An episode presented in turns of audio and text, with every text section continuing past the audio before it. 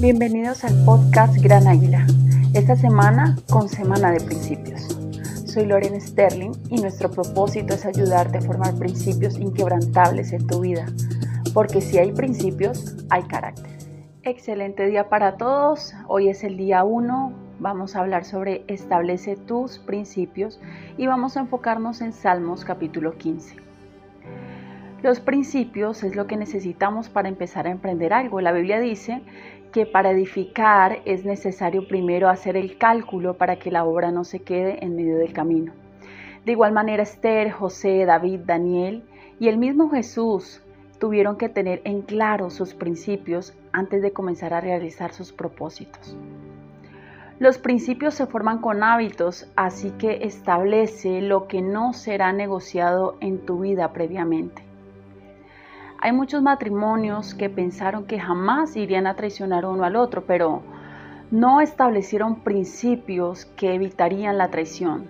Como consecuencia la tentación vino de una forma que no se dieron cuenta y terminaron cayendo en la trampa.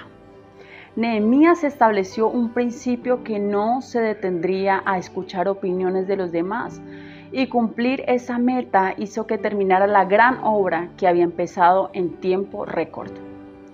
También vemos que José no se dio a la tentación porque ya había establecido principios antes, por eso llegó donde llegó. Y como no, Jesús, siendo el Hijo de Dios, es nuestro mayor ejemplo. Se mantuvo firme porque él conocía el poder que hay en cumplir un principio. Dios es Dios de principios. Es por eso que Él es Dios, pues siempre Él será correcto. Tenemos una tarea importante para todos aquellos que nos están escuchando y es empieza hoy chequeando tus principios o haz una lista en lo que sabes que hay que corregir o implementar con urgencia. Por ejemplo, no debo quedarme con un vuelto que me den de más.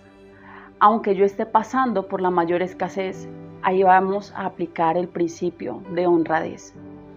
Otro ejemplo es no quedaré solo con una mujer o con un varón, por íntegro que yo sea y que sea la otra persona.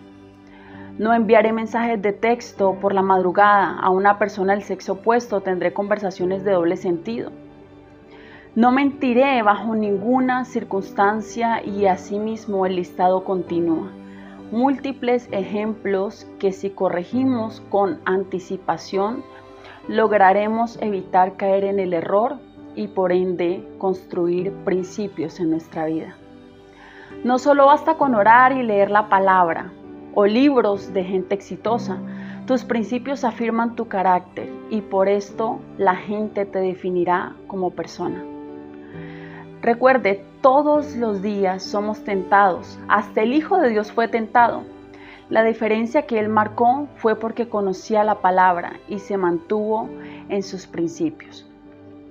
Un ejemplo claro y personal es que juntamente con mi esposo hemos trabajado en nuestra relación en no mentir.